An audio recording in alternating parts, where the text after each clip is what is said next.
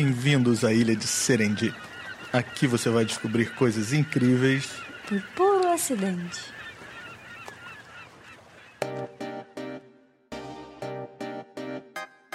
Olá pessoal, bem-vindos de volta ao Serendip. Meu nome é Leandro Lobo, eu sou microbiologista, professor e pesquisador da UFRJ. E eu sou Muriel de Souza Lobo, física e pesquisadora do Imetro. Voltamos para o quarto episódio do Serendip. Olha aí, já estamos no episódio 4, hein? Que maravilha! E eu ainda não consegui descobrir nenhum casal de cientistas, podcasters mais fofos do que a gente. Na verdade, acho que você não conseguiu descobrir nenhum casal de cientistas podcasters, né? Bom, então tá lançado o desafio. Se você está escutando a gente conhece algum casal de podcasters, é, manda pra gente no e-mail professoradefísica.gmail.com Isso aí. Ou pelo Twitter no arroba lobo underline lelê, né? Lobo, aquele tracinho embaixo, lelê. E conte pra gente se vocês conhecem algum, algum outro casal de podcast. Não precisa nem ser cientista, né? Uhum. Se você é um casal fazendo podcast. Isso aí. E lembre-se de visitar o nosso site, que é o www.cienciaexplica.com.br. Lá você vai encontrar muitas novidades da ciência e todos os nossos episódios. E também os episódios do Microbiondo, né? Que é o nosso podcast parceiro. Isso aí.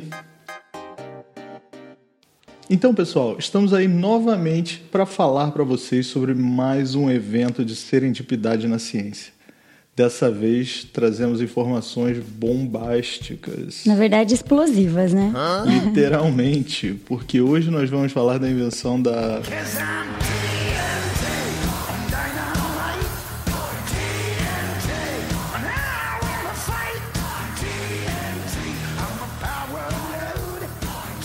Isso aí, a TNT, cujo nome completo é trinitrotolueno, um explosivo muito famoso.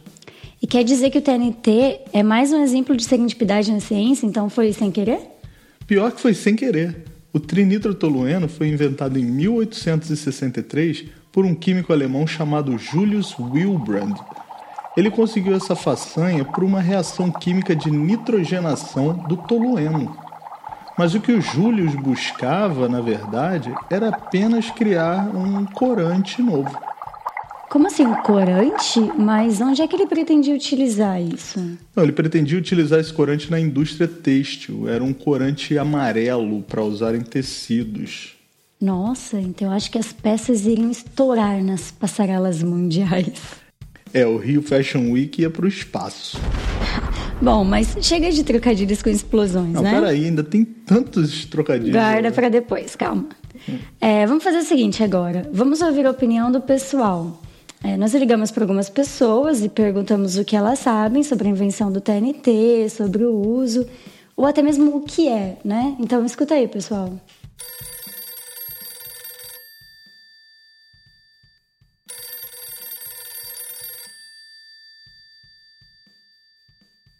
Pode ser usado como explosivo.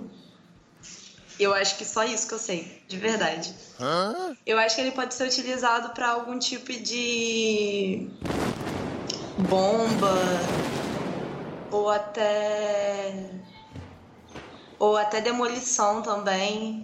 O que eu conheço de TNT é que você pode utilizar, que é utilizado para fazer bombas, bombas domésticas, né? Mas o que eles estavam pensando na época deve ser alguma dessas descobertas ao acaso, né? Eu imagino. Mas não sei exatamente o que é, como, o que levou eles, né?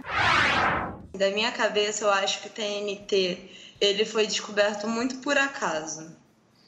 Eu acredito que provavelmente foi algum cientista muitos, muitos anos atrás que estava procurando algum tipo de algum tipo de molécula e aí acabou misturando, misturando várias coisas e acabou descobrindo o TNT. E ele foi provavelmente usado depois em diversas guerras para algum tipo de artilharia.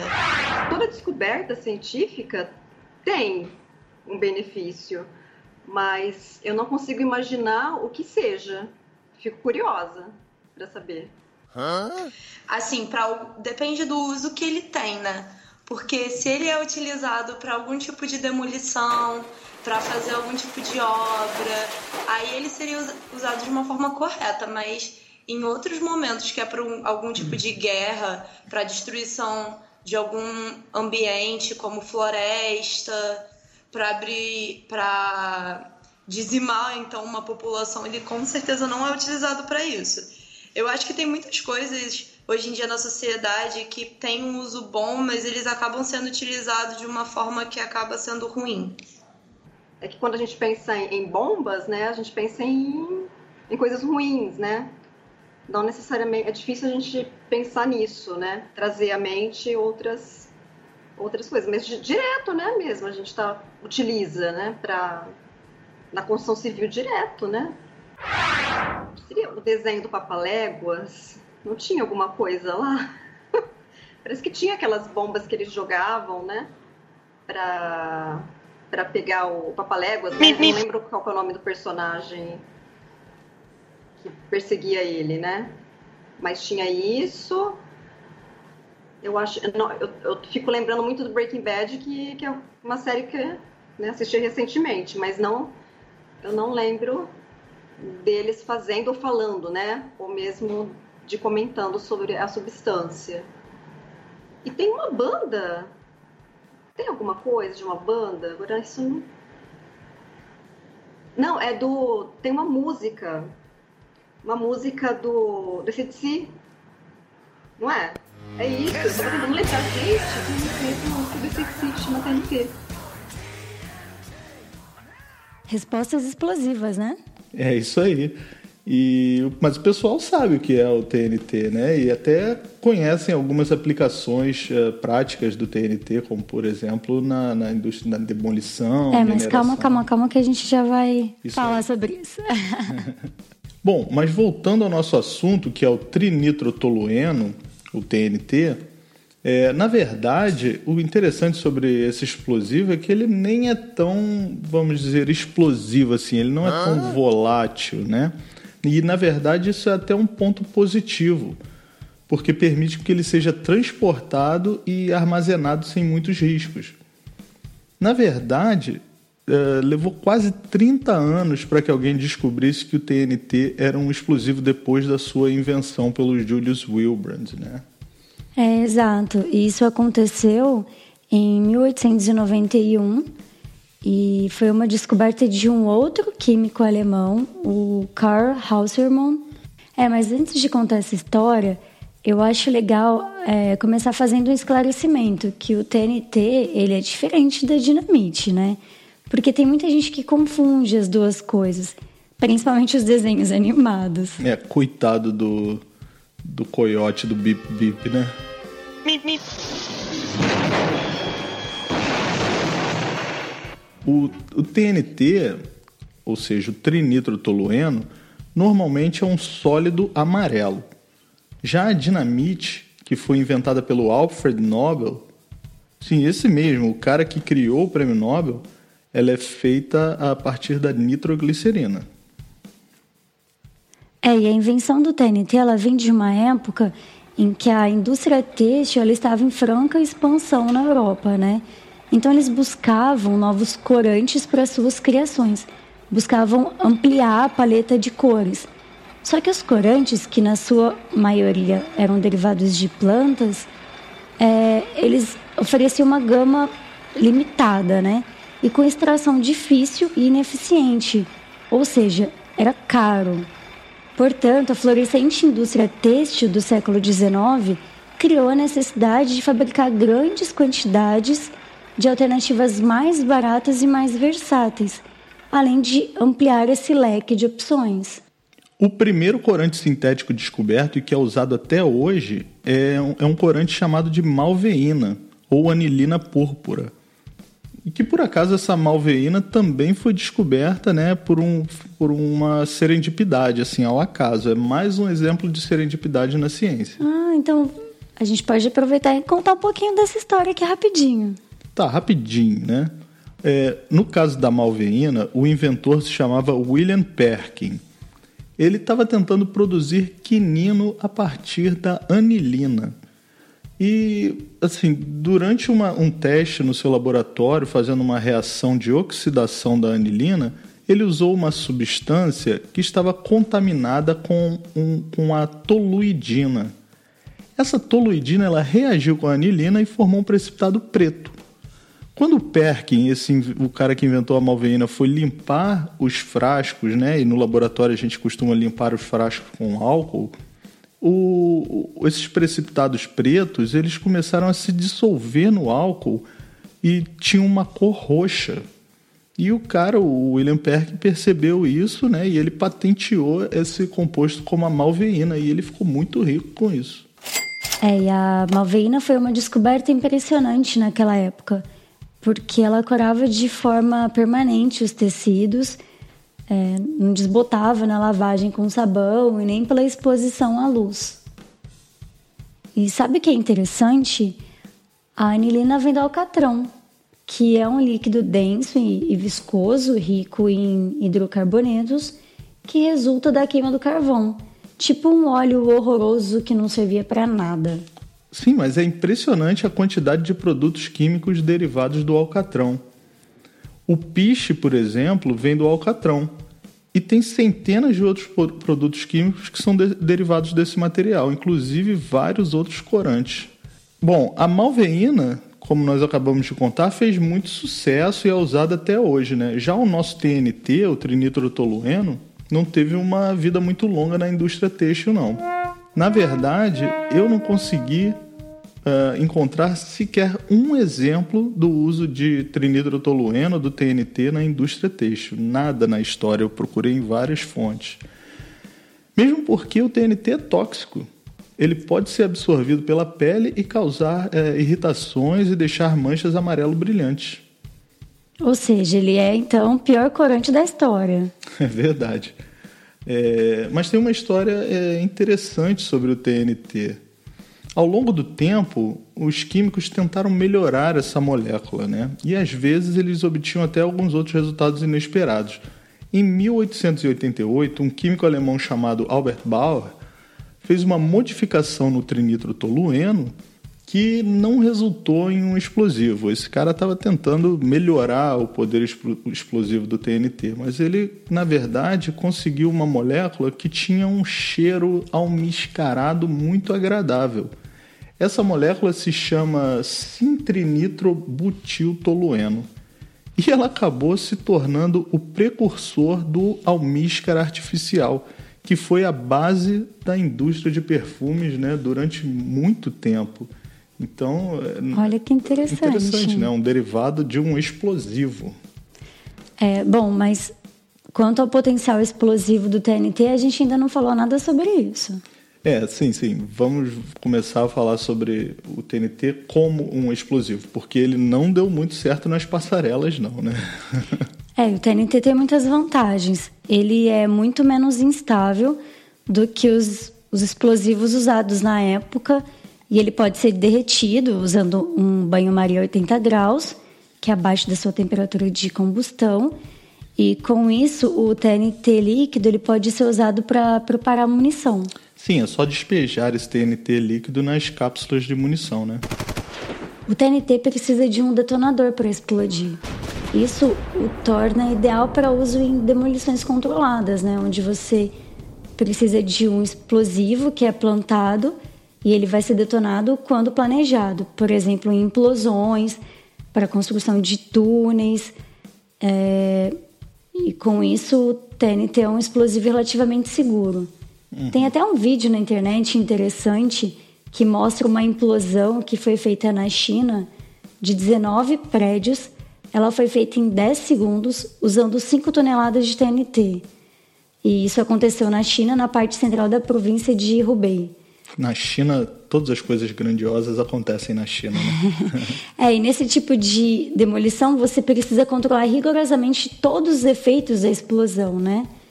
E nesse caso eles disseram que o efeito foi ideal, não danificou construções adjacentes. É, e o TNT tem uma outra vantagem, porque quando ele explode, apesar de ser bastante estável, como você disse, mas quando ele explode, ele vem com muita força. É, e isso acontece porque os grupos nitrogenados da molécula do trinitrotolueno, eles rapidamente se transformam em gás nitrogênio.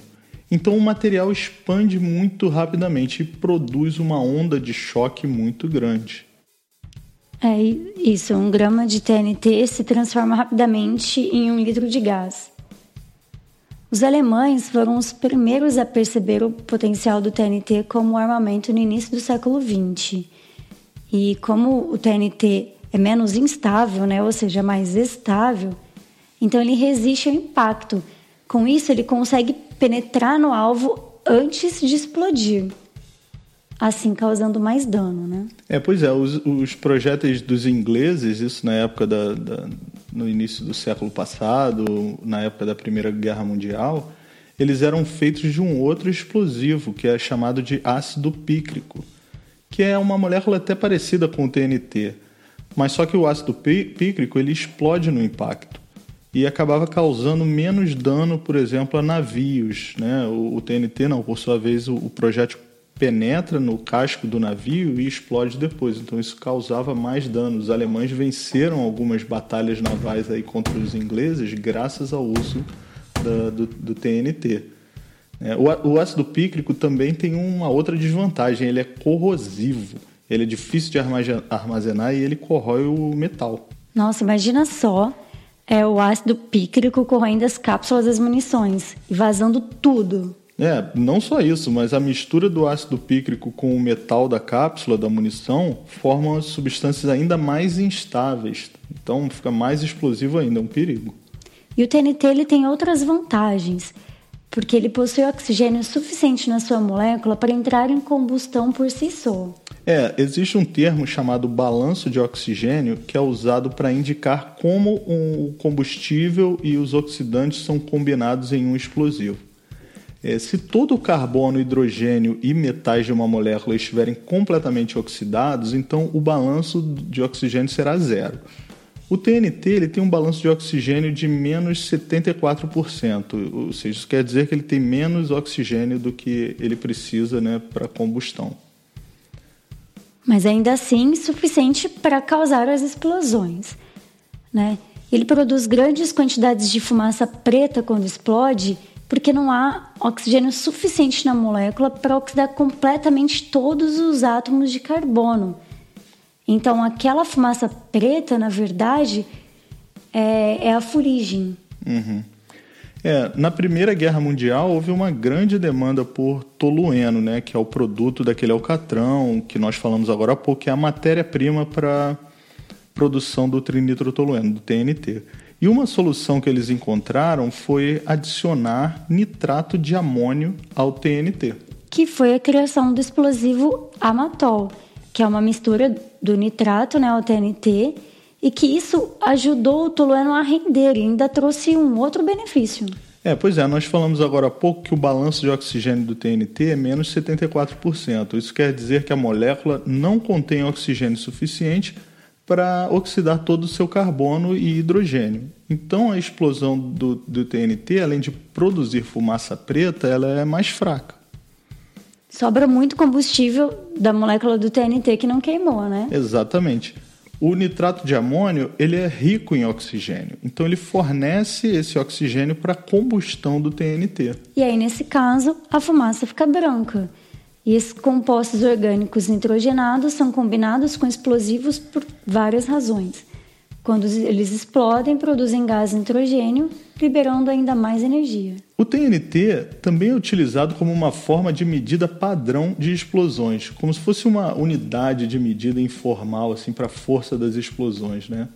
Amor, você imagina o Inmetro fazendo análise da qualidade ou da, do, da de explosões para saber se está tudo certinho, imagina o adicional de periculosidade para quem trabalhar nesse laboratório. Não dá nem para imaginar. Mas então, o equivalente TNT é uma unidade de energia que ela é comumente usada para quantificar grandes quantidades de energia liberadas em uma explosão. Mas não é do sistema internacional, né? Não, não. O equivalente TNT não, mas o Joule sim.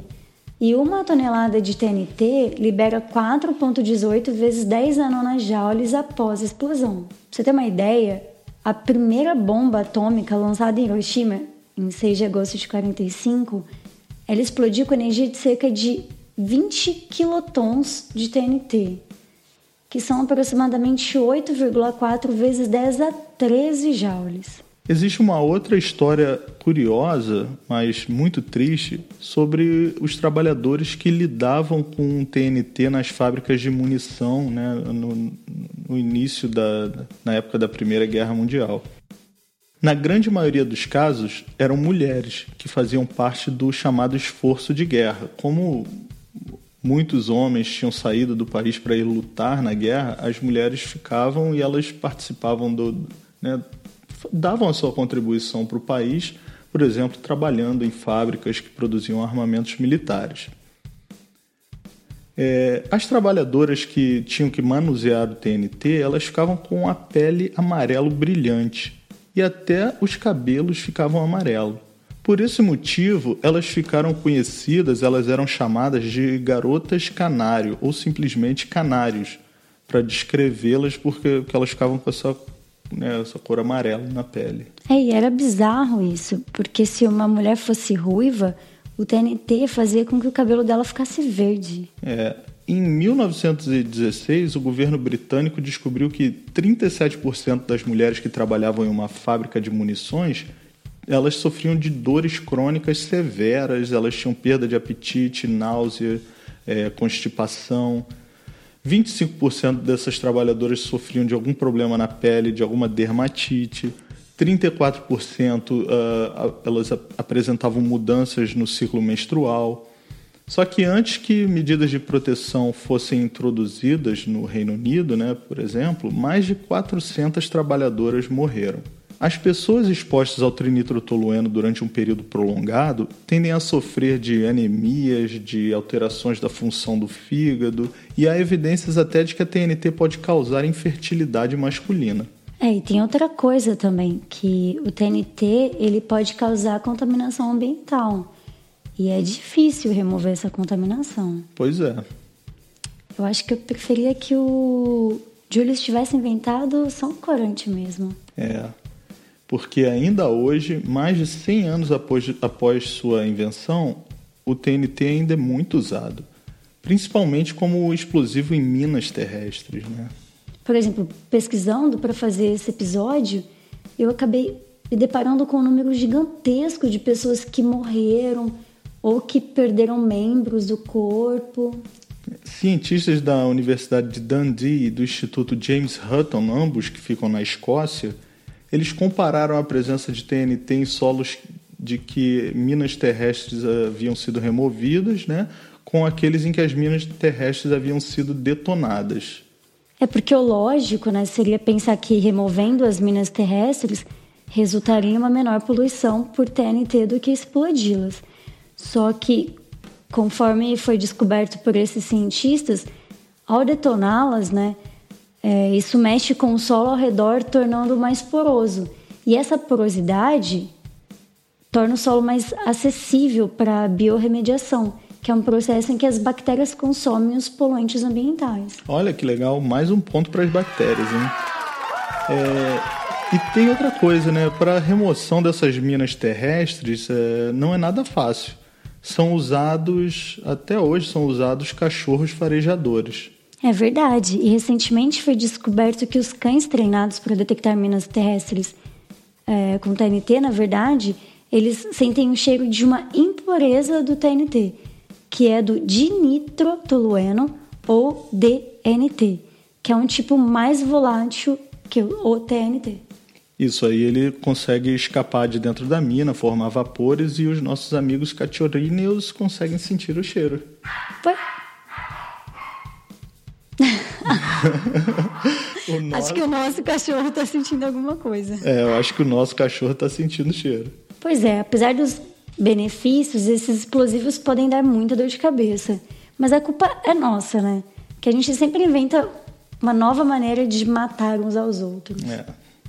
Ah, e para terminar, eu vi uma matéria do meio do ano passado dizendo que o TNT pode estar para se aposentar após 116 anos no cargo. Ah, é verdade. Parece que cientistas do Laboratório Nacional de Los Alamos e do Laboratório de Pesquisa do Exército dos Estados Unidos, né, em, em Maryland, eles desenvolveram um novo material explosivo uh, fundido, tá? ele, ou seja, ele pode ser fundido igual ao TNT e que é um substituto adequado para o trinitrotolueno. Essa nova molécula é um composto contendo nitrogênio chamado bisoxadiazole. Só que, só que agora nós ainda temos que esperar que todos os testes sejam feitos. E será que essa foi mais uma descoberta por serendipidade? A gente pode verificar, né? É, vamos tentar descobrir. e por hoje é isso. Esperamos que vocês tenham gostado desse episódio explosivo. Uau, até você fazendo piadinha sem graça agora, é? Com quem você está hum. aprendendo isso? Se vocês gostaram do nosso podcast, escrevam pra gente no e-mail professoradefísica.gmail.com Isso, e contem que invenções ou histórias de erros na ciência vocês gostariam de ouvir. Nós temos algumas mensagens né, para ler dos nossos ouvintes, ficamos muito felizes que o pessoal escreveu para gente. Exatamente. E a primeira mensagem foi do Fernando de Mello. Acabo de ouvir o primeiro episódio do Serendip. É genial, parabéns demais por essa iniciativa e resultado. É super importante, especialmente nos tempos atuais, o que vocês estão fazendo. Já sou fã, assinei isso aí. Opa! E estou aguardando os próximos episódios. Já estou espalhando para geral. Vida longa ao Serendip. Pô, Fernando, que barato. Muito obrigado aí pelo elogio e por assinar o nosso podcast. Ah, e ele também fez um comentário sobre o e-mail. Ah. ah, que impressionante, barra triste, que você tenha conseguido criar o e-mail professora de física. Acho improvável que a versão masculina esteja disponível. É, Fernanda, eu já tentei e não dei sorte. Bom, tudo bem, eu também não sou professor de física, então eu não ia querer esse e-mail. e professor de, de microbiologia? É, esse, esse eu sabe que eu não testei, vamos ver. Tem também o André de Toledo Delfine, que falou: Olá, quanto tempo! Acabei de ouvir o podcast de vocês, muito legal, parabéns! Opa, obrigado, André. Então, por hoje é isso. Esperamos que vocês tenham gostado desse episódio explosivo. e lembrem-se de visitar o nosso site, que é o www.cienciaexplica.com.br, para descobrir muitas outras notícias interessantes sobre ciência. Abraços e até a próxima. Abraços, pessoal. Até o próximo.